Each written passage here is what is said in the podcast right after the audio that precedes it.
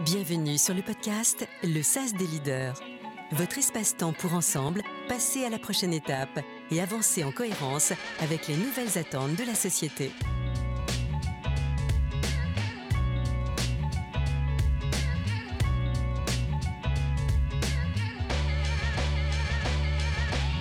Le SAS des leaders est présenté avec le soutien de Morgan Phillips Executive Search Canada, dirigé par Frédéric Vigneault.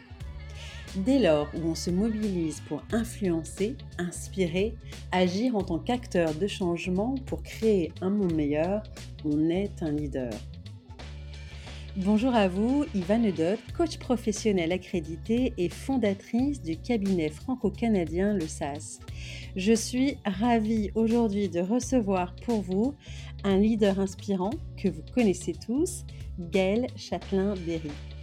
Après plus de 20 ans passés en entreprise en tant que manager d'équipe chez TF1, Canal+, Énergie, Concert, INA, Gaël a constaté que le bien-être diffusé par le management était source de productivité, de créativité et d'implication de la part de ses collaborateurs. Depuis 2016, Gaël est un ambassadeur influent du concept de la bienveillance qu'il vulgarise et porte à travers ses livres Mon boss est nul mais je le soigne, ses conférences et son podcast Happy Work, ainsi que ses chroniques, notamment à la Harvard Business Review.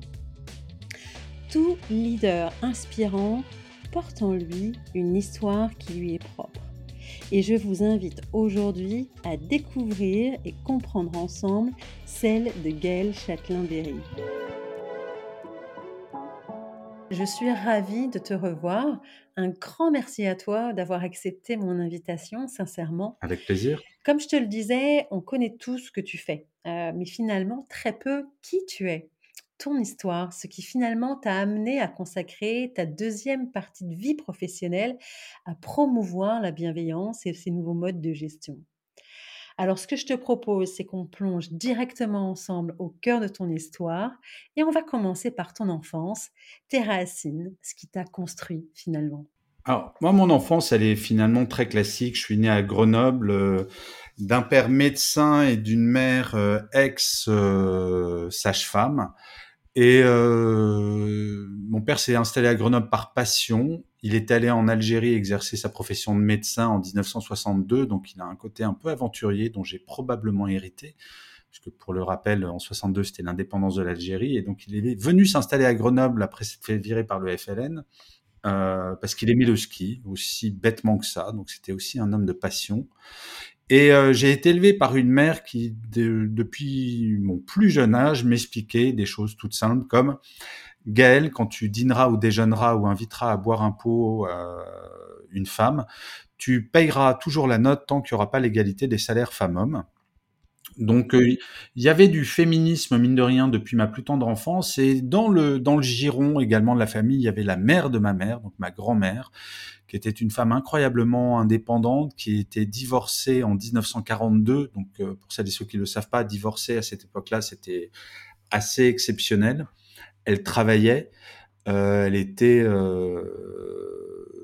indépendante mais elle a fait des boulots très très durs donc donc voilà il y a cet ensemble de valeurs qui a fait que euh, j'ai jamais considéré que quoi que ce soit était acquis, qu'il fallait plutôt aller se battre pour aller chercher les choses, même si je suis né dans une famille plutôt très privilégiée. Alors, ce que j'entends en fait, Gaëlle, c'est que ce sont les femmes de ta famille qui t'ont transmis cette valeur de la bienveillance que tu portes encore en toi. Quelles autres valeurs elles t'ont transmises, dis-moi? Ah, Sans aucun doute possible, le courage. Euh, j'ai pas peur de grand chose. J'en suis, je crois, mon 26e métier en 30 ans de carrière parce que j'en cumule souvent plusieurs. Donc j'ai connu beaucoup d'échecs, quelques succès, mais euh, voilà, si je devais euh, donner mon mantra, ça serait même pas peur. Donc voilà, c'est je fais partie de ces gens qui qui essayent, euh, qui se plantent, qui réessayent, qui se replantent, et j'ai pas de problème avec ça. Donc euh, et ça, je l'ai très très clairement hérité. Euh, euh, de mon père qui était euh, professionnellement aventurier, puisque médecin, ça semble pas aventureux, mais il a décidé, quand il était interne des hôpitaux de Paris, euh, de se spécialiser euh, donc fin des années 50, dans quelque chose qui maintenant semble acquis, mais qui était l'acupuncture. Alors ça ne se sait pas, mais oui, il y a un diplôme de médecine à la faculté d'acupuncture. C'est pas un truc de charlatan. Et à l'époque, ses clients venaient en se cachant parce que personne connaissait ça et ça faisait très euh, très new age et très limite secte. Donc, euh, mais mon père y a cru très très tôt. Donc, il y a ce côté aussi tourné vers du bien-être un peu alternatif parfois qui probablement m'a influencé. Mais il fallait un sacré courage pour se lancer là-dedans plutôt que d'être, je sais pas, chirurgien ou anesthésiste ou d'autres spécialités qu'il aurait pu choisir. Donc voilà, je pense que le courage fait partie très clairement de mes valeurs assez centrales. Donc le courage et l'importance du bien-être finalement inculqués par ton père, la bienveillance portée par les femmes de ta famille et cet enfant que tu étais à l'époque des mois, il rêvait de quoi? Comment il se projetait dans le futur? Aucune idée. Littéralement aucune, sauf, euh, je me rappelais toujours d'une discussion que j'avais eue avec ma mère quand j'avais 7 ans. Elle m'a dit, euh, Gaël, qu'est-ce que tu veux faire plus tard? Et je l'ai regardé droit dans les yeux en lui disant, idole des jeunes. Depuis que je suis tout petit, j'ai envie d'être face à un public. Euh, donc j'ai une période où j'étais musicien, assez long. D'ailleurs, je suis toujours édité chez Universal Music. Euh, j'ai essayé de le faire euh, pendant, j'ai essayé de le faire pendant quelques années. Ça n'a pas marché puisque sinon euh, je ferais Bercy ce soir, ce qui n'est pas le cas. Mais c'est marrant parce que finalement la vie m'a rattrapé autour de mes 40 ans où alors je suis pas idole des jeunes, mais je monte très très souvent sur des scènes et je me mets en scène. Donc au final, peut-être que cette envie du gamin de 7 ans que j'étais, finalement, bah, je le fais maintenant. Donc c'est plutôt, euh, la vie est plutôt rigolote en, la matière. Alors rigolo, je sais pas. En fait, je t'avoue, euh, euh, Gaël, que c'est une question que que je pose souvent à mes clients et qui est assez troublante parce qu'en fait, elle nous ramène vraiment au cœur de nos essentiels, au cœur finalement du sens que que l'on peut aller chercher au niveau professionnel. Si on revient effectivement euh, à toi, quand j'ai parcouru ton, parcours professionnel, cette notion de lumière a été présente, tu vois, euh, notamment à travers euh, les secteurs dans lesquels tu as évolué, puisque tu as évolué très longuement dans les médias, mais en te mettant en arrière-scène, c'est-à-dire que la lumière, tu la prenais pas. C'est ce que tu as fait plus tard finalement en portant ce flambeau de, de la bienveillance, te mettre en scène avec une notion de sens qui était plus profond. Alors j'aimerais ça que tu nous racontes finalement euh, quels ont été les déclencheurs? Qu'est-ce qui t'a amené à, faire ce virage-là? Bah, Ma dernière expérience professionnelle était assez violente, pour tout dire. Et euh, quand je suis parti de cette expérience, je me suis posé la question est-ce que je vais encore dans un autre média ou euh, je fais autre chose? Et il se trouve que cette expérience étant assez violente, très souvent quand je vais pas bien, ma meilleure thérapie c'est l'écriture. Et j'ai écrit un article sur LinkedIn qui s'appelait Le management bienveillant de point l'avenir du management. C'est la première fois sur les réseaux et en général que quelqu'un parlait de management bienveillant. À l'époque, personne, enfin c'est un concept qui n'existait pas. Donc euh, sans le savoir, j'ai créé ce concept-là. Alors Gaël, euh, je sais, puisque tu me l'as confié, que tu ne pouvais pas échanger euh, légalement sur euh, cet épisode violent de ta vie au niveau professionnel. En revanche, ce que j'aimerais, c'est que peut-être tu nous, que tu nous parles et que tu nous partages finalement le cheminement de pensée que tu as eu et qui t'a amené finalement à trouver le courage en toi de t'orienter et d'avancer vers une nouvelle voie, plutôt que justement d'aller essayer à chercher de repartir dans les médias, comme pas mal de gens font finalement. Mais justement, c'était, j'étais en décalage complet entre euh, qui j'étais humainement et euh, ce que j'attendais de l'entreprise. Et en écrivant cet article, alors pour info, cet article dont je parlais, le management bienveillant, l'avenir du management, c'est à ce jour encore l'article le plus vu de LinkedIn France depuis que LinkedIn France est créé. Donc c'est un peu plus d'un million de lecteurs, c'est je crois 80 000 likes, des partages, et il continue encore. Et ça, c'était il y a sept ans.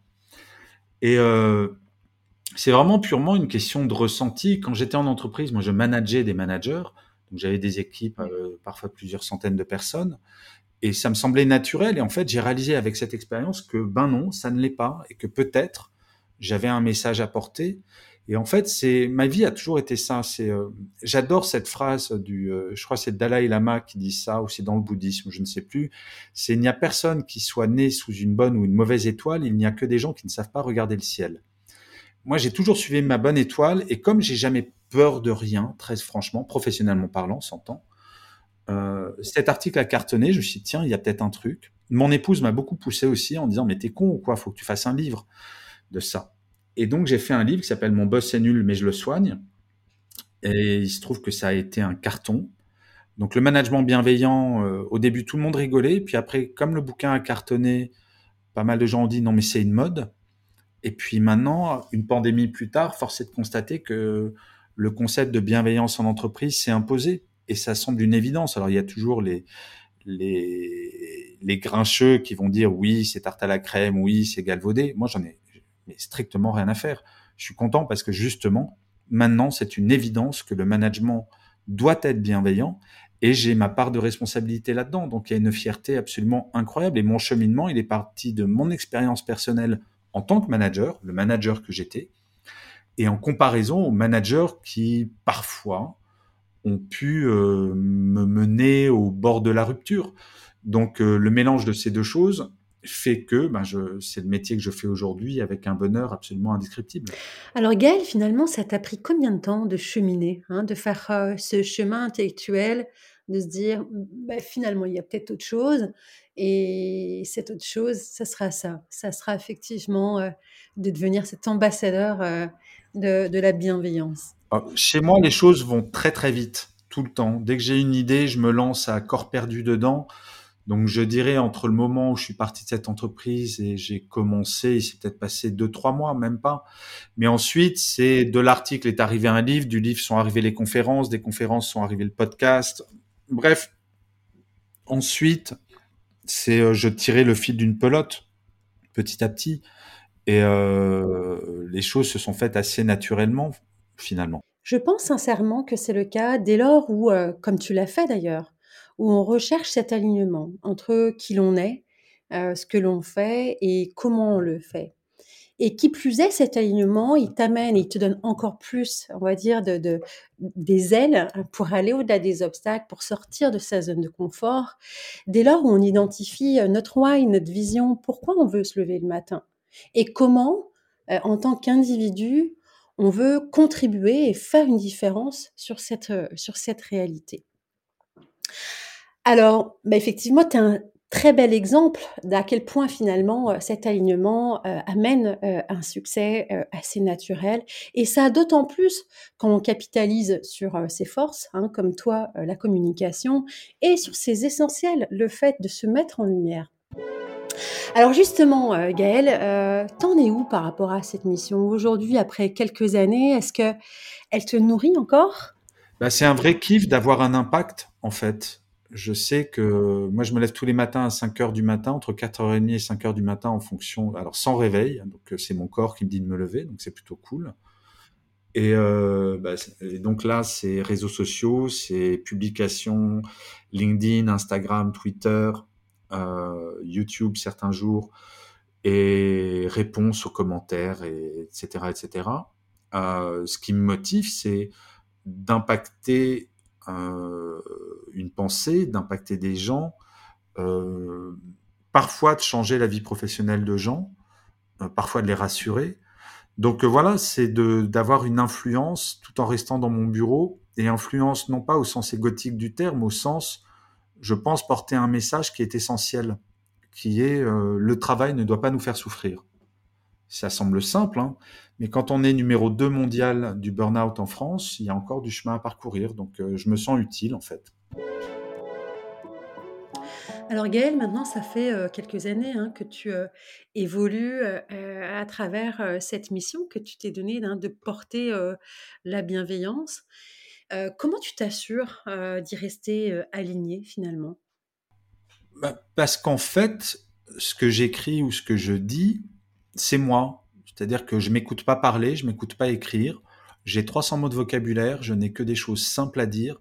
Je crois profondément euh, que dès qu'une personne commence à employer des mots où il faut ouvrir un dictionnaire pour comprendre, et là je parle de management ou de bien-être au travail, euh, un, ça me saoule. Et deux, je pense pas que ça soit utile. Donc, je suis aligné parce que j'écris et je fais sur les réseaux sociaux ou dans mes livres, quel que soit le support ou mes conférences, euh, je dis exactement ce que je dirais à mon ou ma meilleure amie. Donc, euh, je suis aligné parce que c'est moi. Il n'y a pas de, il y a, a même pas une feuille de papier à cigarette entre ce que je donne sur les réseaux sociaux et la personne que je suis. Il n'y a pas de personnage en fait. Alors, ce que tu amènes là est hyper intéressant parce que finalement, ça fait vivre le fait que s'aligner dans sa vie professionnelle, c'est un, effectivement, savoir pourquoi on veut se lever le matin, quels sont nos essentiels, nos forces, mais aussi se permettre d'être aligné dans la manière d'avancer professionnellement, d'être juste soi, d'être authentique finalement dans la manière dont on exerce notre profession. On en parlait ensemble euh, tout à l'heure avant le podcast. Tu me disais euh, qu'en ce moment, c'était quand même un peu compliqué. tu travaillais 7 jours sur 7. Je sais aussi euh, que tu as six enfants à charge, donc tu as de quoi faire. Comment toi, tu t'assures pour toi et pour ta famille, finalement, de, faire vivre cette valeur de, de bienveillance? Alors, c'est assez simple parce que j'ai des routines toutes bêtes. Euh, donc le matin, je me lève très tôt, je travaille pendant deux heures. Après, j'ai une heure de sport. Donc je vais courir au but de Chaumont, qui est un splendide parc à côté de chez moi. Et ensuite, je fais dans une salle de sport. Donc tout ça dure une heure. Après, je prépare les petits déjeuners pour la famille quand la famille est là. Et après, je retravaille. Et si à un moment, j'ai pas envie de travailler, je peux me payer le luxe de ne pas travailler. Si euh, j'ai envie de faire une pause de trois heures, je fais une pause de trois heures. Si j'ai envie de faire une pause jusqu'au lendemain, je fais une pause jusqu'au lendemain en fait, je considère pas mon travail comme un travail au sens euh, euh, travail pour 99% des, des gens. C'est pas un travail salarié que je fais. Donc en fait, mon espace-temps, il est de 7 jours. Donc ce qui me donne une grande souplesse. Si le vendredi, j'ai envie de rien faire euh, pour passer du temps avec un de mes enfants, bah, je peux le faire parce que je sais que je pourrais rattraper samedi ou dimanche. Je finis jamais tard, mais comme je commence très très tôt, euh, c'est rare que passé 18 heures, je travaille, ce qui veut dire que ben, je suis disponible pour la famille. Parce que euh, justement, c'est la fin de l'école, c'est la fin de plein de trucs. Mais mes enfants sont grands, le plus petit a 15 ans, donc ça va. Euh, il y en a certains qui sont déjà partis. Mais euh, j'ai cette chance d'avoir besoin de très peu de sommeil. Et donc, ça me permet de, euh, d'être compatible entre mes obligations professionnelles et ma vie perso. Gaëlle, d'ailleurs, je me demandais, euh, selon toi, euh, quel autre élément a réellement euh, joué dans le développement de ton positionnement, notamment, tu vois, sur LinkedIn ou les autres réseaux? Qu'est-ce qui a généré aussi ce succès? Il y a beaucoup de gens qui me contactent et parfois c'est drôle. Ils m'envoient un, message en disant Oh, je comprends pas, j'ai fait, fait un podcast, mais j'arrive pas à avoir autant d'audience que vous. Et je réponds Mais vous en êtes à quel épisode? Bah, c'est le troisième. Moi, j'en suis à 435 épisodes. Donc, c'est de l'acharnement. C'est de l'acharnement. Mais c'est pas difficile, l'acharnement. Il suffit d'avoir une conviction. Enfin, il suffit. Je crois qu'à partir du moment où, justement, on est aligné, qu'on est convaincu, la patience va avec. Et c'est pareil sur LinkedIn, c'est, il peut m'arriver d'avoir des posts qui sont très, très, très, très, très, très, très, très vus. Bah oui, mais ça fait sept ans que je poste tous les matins, sans exception sans exception, depuis sept ans. Tous les matins. Donc voilà, c'est euh, l'acharnement parce que je suis convaincu par ce que je fais, à tort ou à raison, mais je commence à avoir le sentiment depuis, euh, encore plus depuis la fin de la, enfin pas la fin de la pandémie, après la, fin du dernier confinement, et donc le retour en présentiel de, pas mal de personnes, enfin en tout cas en hybride, euh, je commence à mesurer véritablement l'impact de mon travail depuis quelques années. Et ça, ça n'a pas de prix. Mais par contre, il a fallu tout ce travail avant. Alors j'entends hein, tout euh, cet acharnement, cette résilience euh, euh, dont tu as dû faire preuve finalement pour aujourd'hui bénéficier vraiment de, de ce sentiment d'utilité. Ça a eu quoi aussi comme impact pour toi finalement de t'offrir cette opportunité de, de t'aligner dans ta vie professionnelle? Quels ont été les nouveaux possibles finalement? Bah, en fait, moi, c'est j'ai enfin compris pourquoi j'étais très peu attaché à l'entreprise. et à mon métier. J'ai eu des très très beaux postes en entreprise, j'ai eu des postes de direction générale, j'étais dans des comex, mais ça m'a jamais plus fait vibrer que ça, voire assez souvent ça m'ennuyait. Et en fait, je suis hyper actif euh, et je le réalise maintenant. C'est euh, j'ai deux écrans devant moi, plus généralement un troisième, et je fais toujours trois, quatre choses en même temps. J'écris toujours deux ou trois livres en même temps. J'ai besoin je suis incapable de me concentrer plus de 15 minutes, par exemple, sur une tâche. Incapable. Donc, euh, donc voilà, si j'ai construit quelque chose qui me correspond, qui me va bien, en plus je me sens utile, ce qui est vraiment quelque chose qui est, important pour moi. Donc, euh, en fait, je me pose plus vraiment de questions sur, euh, sur qu'est-ce que je ferai dans 5 ou 10 ans. on verra bien. On verra bien, mais mais c'est plutôt zen ma vie en fait. Pas plutôt d'ailleurs, c'est zen ma vie. Alors tu sais quoi Gaël Je pense qu'on vient juste d'entendre les mots de la fin.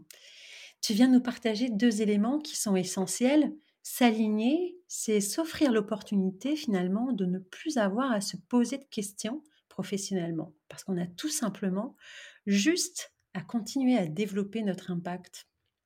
Et puis l'autre point, c'est qu'on est dans le zen, on est dans le bien-être, ce que l'on recherche tous naturellement. Alors merci sincèrement euh, Gaëlle pour euh, ce beau témoignage que tu as mené en toute authenticité, euh, comme tu sais si bien le faire. Avec plaisir. Et je suis sûre que cela va inspirer beaucoup de gens qui sont aussi confrontés à des moments difficiles dans leur vie, à accueillir ces moments-là comme une opportunité finalement de davantage s'aligner pour mieux se réaliser. On y a tous le droit finalement. Il suffit juste, en fait, hein, de s'autoriser à penser qu'il y a d'autres possibles. Vous avez écouté le podcast Le SAS des leaders. Si vous aussi avez envie de passer à la prochaine étape dans votre carrière, le développement de votre leadership ou avec vos équipes, rendez-vous sur le-sas-coaching.com.